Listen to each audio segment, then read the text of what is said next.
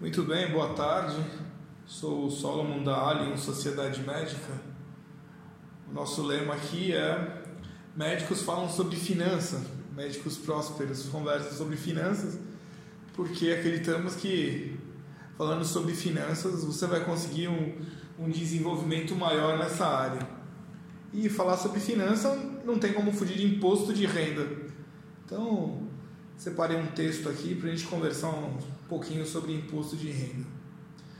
Anualmente, todas as pessoas físicas que receberam rendimentos tributáveis com valores acima de R$ 28.559,70 precisam fazer a declaração do imposto de renda.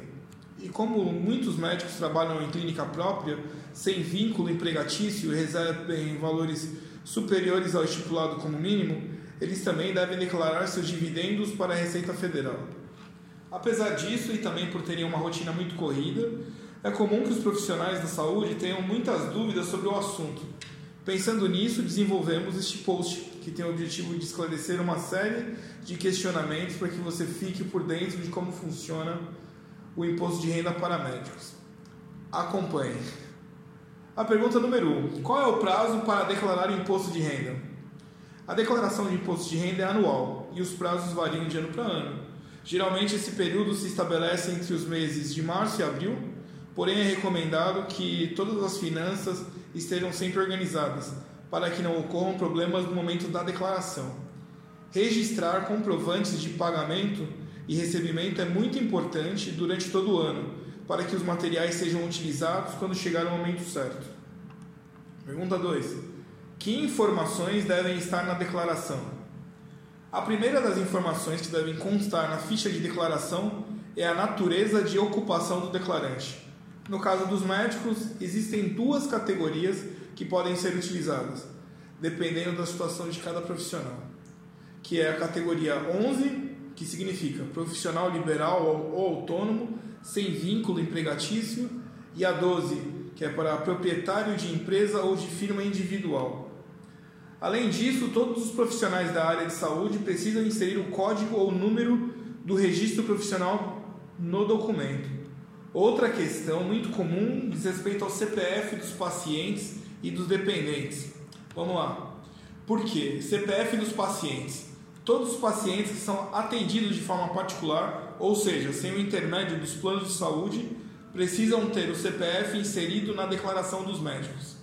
Isso se justifica pelo fato de que essas pessoas podem incluir esses valores pagos a você em suas declarações pessoais e os valores precisam ser comprovados.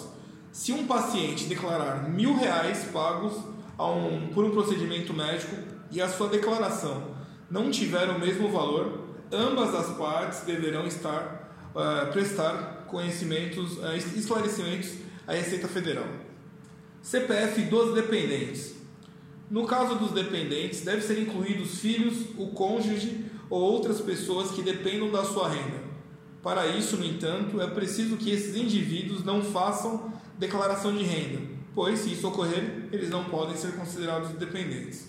O número do CPF de todos os dependentes que têm mais de 8 anos de idade devem constar na declaração.